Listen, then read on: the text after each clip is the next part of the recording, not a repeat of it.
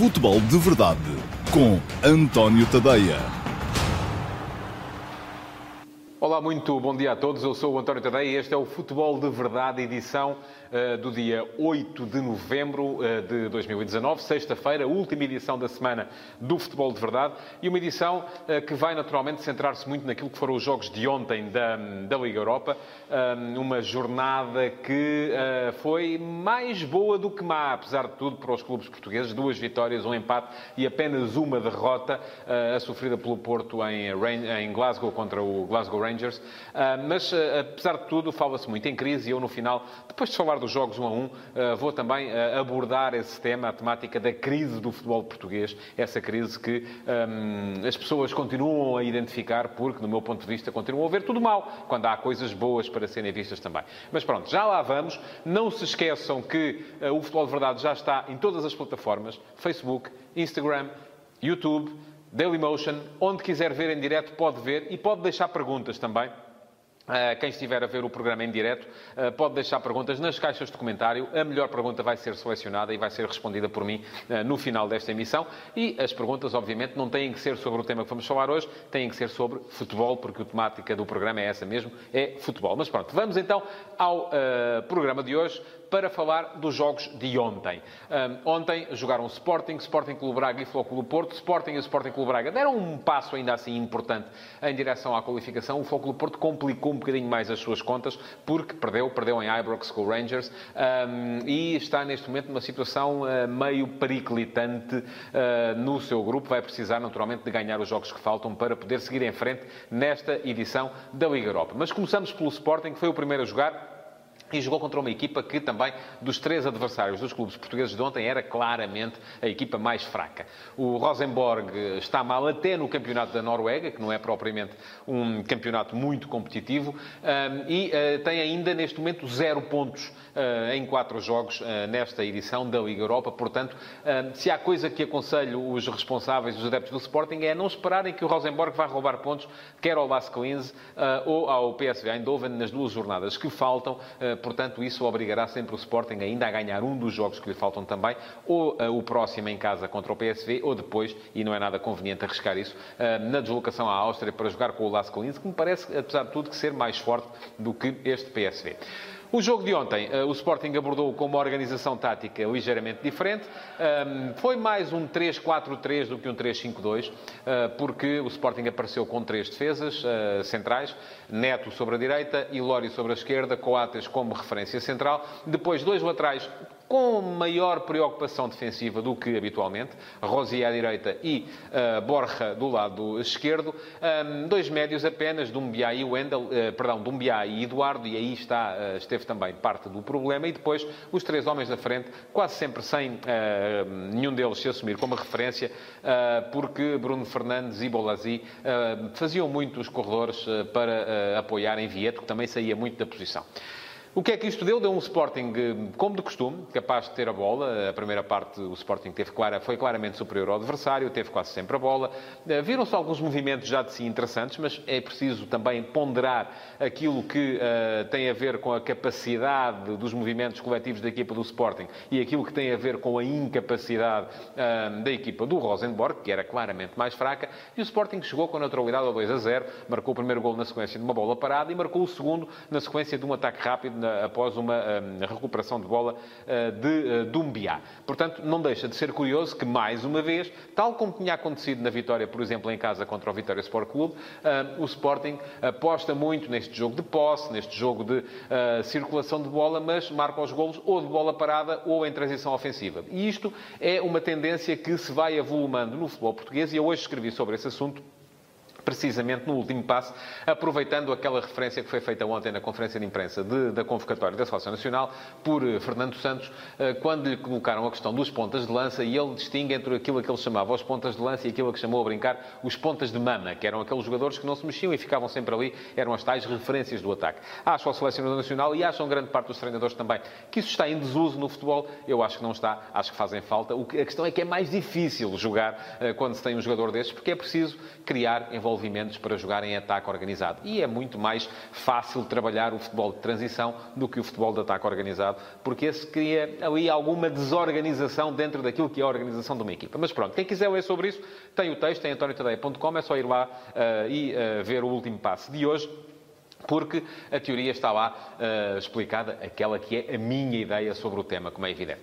Bom, o Sporting chegou a 2-0 e na segunda parte uh, como que uh, descansou. Não, não dá para perceber muito bem, porque nestas coisas, eu estou cansado de o dizer, há sempre dois lados, duas faces da mesma moeda.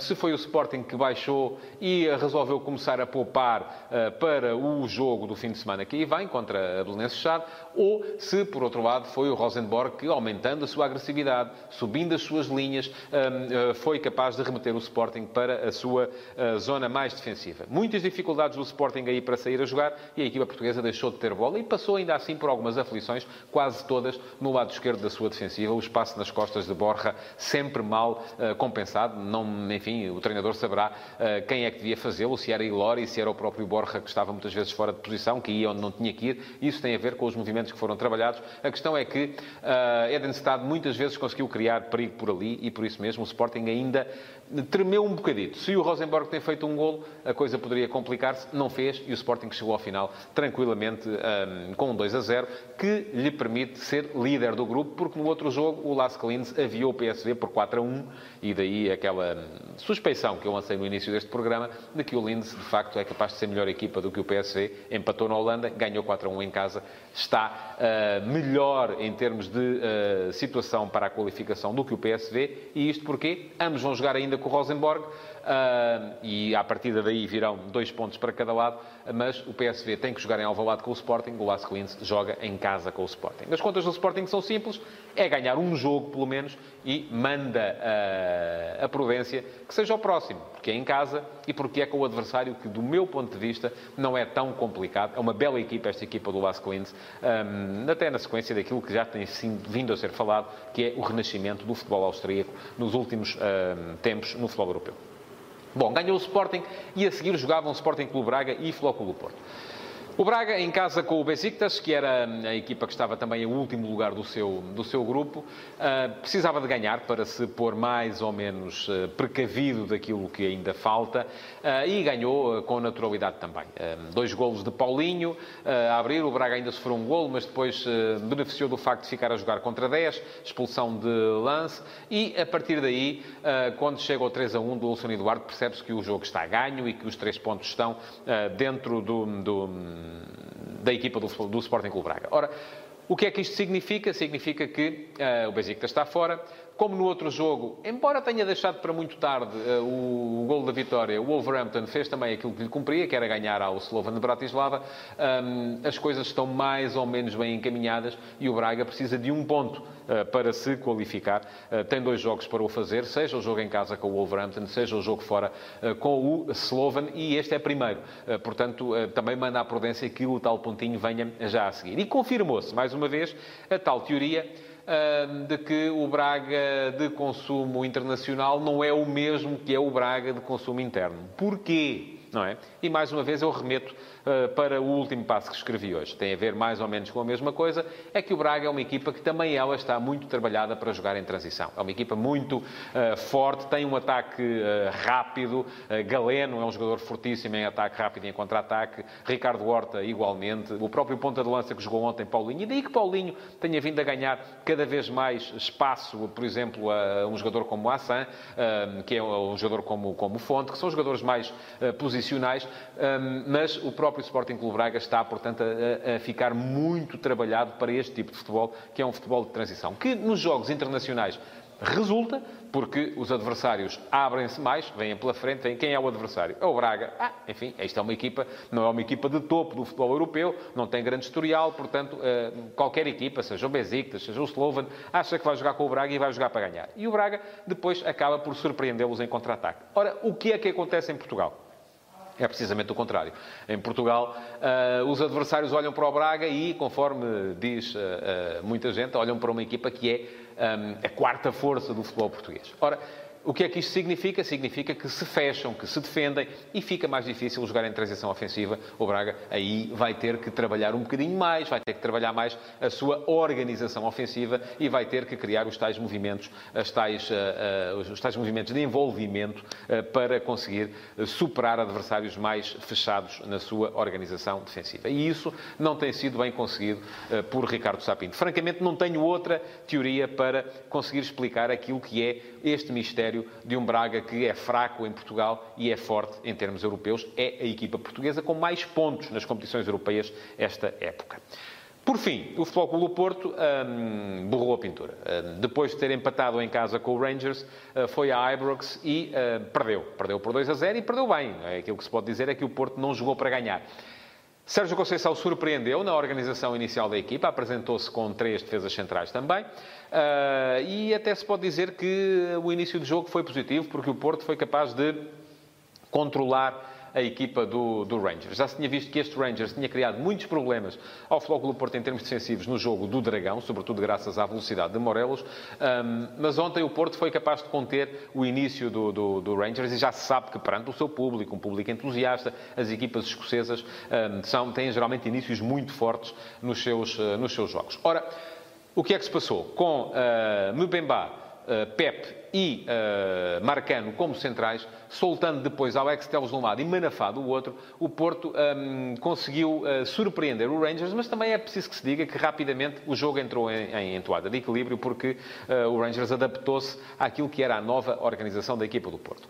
E o que é que aconteceu? Aconteceu que depois, com a lesão de Pep e a adaptação que foi feita por Sérgio Conceição, baixando o, o, o Alex Teles para... Continuou a jogar com três centrais, mas um deles passou a ser o Alex Teles, a coisa já não foi a mesma, não só porque não teve a mesma saída pelo lado esquerdo, como também porque não teve a mesma consistência defensiva e uh, isso viu-se perfeitamente na forma como surgiram os golos do Rangers. O primeiro um problema claramente no centro da defesa, o segundo com os médios a encostarem demasiado atrás, permitindo uh, o espaço para o remate à entrada da área. E já se sabe que nunca é bom ter os médios a defender dentro da área neste tipo de situações. Eles têm que cobrir precisamente aquela zona para evitar que saiam estes remates. Houve ali algum azar também, uh, é verdade que sim, uh, porque a bola ainda tabela em Marcano e tira Marchesino da jogada, mas a verdade é que o Porto não jogou para ganhar. A verdade é que o Porto ficou aquém daquilo que se lhe seria exigido e, portanto, está numa situação complicada para se qualificar. É muito provável que o Porto tenha que ir arrancar um bom resultado no jogo fora contra o Young Boys e uh, precisa também de ganhar em casa ao Feyenoord se quer seguir para a próxima fase desta Liga Europa. E já se sabe, sendo o Porto uma equipa tão habituada à Liga dos Campeões, estar na Liga Europa e não seguir em frente pode vir sempre a ser considerado um fracasso e é de facto um fracasso. Para já, o Porto vai ser até das equipas que estão lá em cima no campeonato, aquela que vai ter a tarefa mais complicada neste próximo fim de semana. Joga domingo à noite no Bessa eh, contra o Boa Vista e já se sabe que é um derby, eh, que é um jogo eh, que a equipa do Boa Vista vai abordar com certeza ainda com mais arreganho do que aquilo que é normal, mas também é verdade que é nestes jogos que as grandes equipas têm que se mostrar e a resposta que o Porto tem que dar tem que ser já, não pode ser depois, tem que ser agora porque se soma a este mau resultado uh, em Ibrox, agora também um mau resultado uh, no Bessa, uh, as coisas começam a complicar-se, até mesmo em termos de clima interno e de estabilidade para a equipa do Flóculo Porto, em termos de campeonato. Bom, e perante isto tudo, começa a falar-se cada vez mais Uh, há programas de rádio, há um, tópicos de discussão nas redes sociais na crise do futebol português. O que é que se passa? O futebol português está horrível, o nosso campeonato é muito mau, uh, temos pouco tempo de jogo útil. Isso é verdade, temos e temos que trabalhar nisso, já o disse aqui uma vez. Mas daí até começarmos a falar em crise, enfim, vai uma distância grande do meu ponto de vista. Não há crise nenhuma.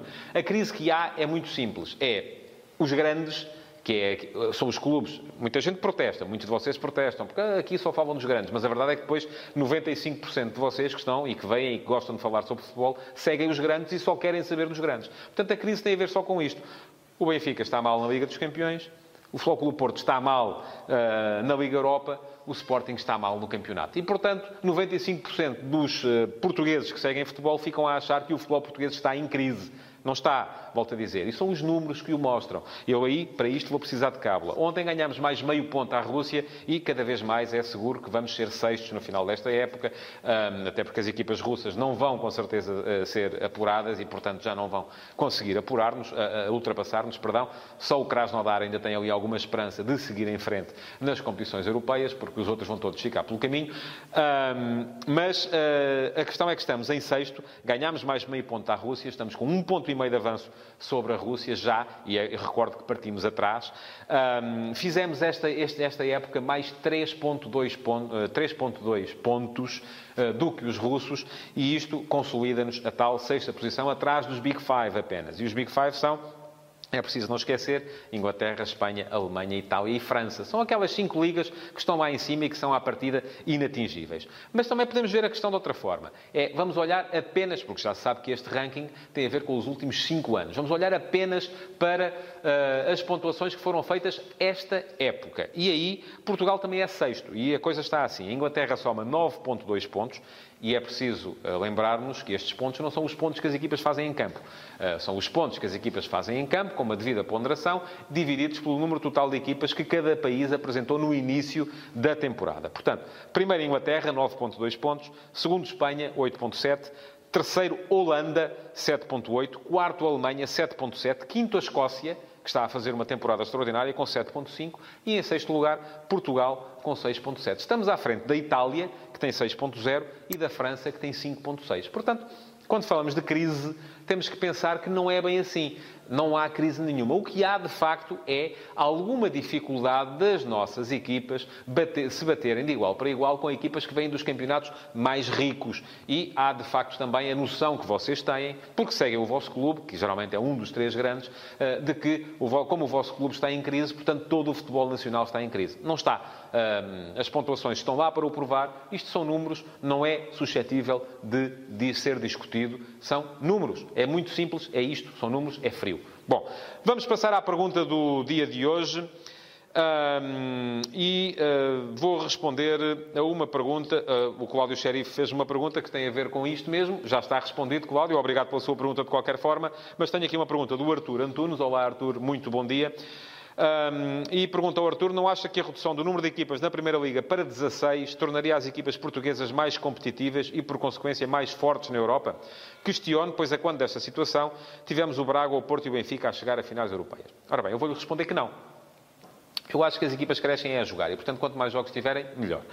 Uh, aquilo que pode acontecer é que, uh, também se houver jogos a mais, os jogadores cansam-se em demasia, mas isso também não me parece que seja no início da época. Vai ser mais lá para fevereiro, março, aí sim, uh, as equipas, vão, algumas delas vão estar, vão estar cansadas. E eu não vejo nenhuma relação direta entre o número de equipas no campeonato, são 16, 18, enfim. Eu acho que reduzir o campeonato só vai fazer com que haja menos duas equipas a estarem num patamar competitivo em que jogam com os grandes. E essa é outra coisa que eu acho também, é que as equipas crescem a jogar e crescem a jogar contra as melhores equipas, não é a jogar contra as piores.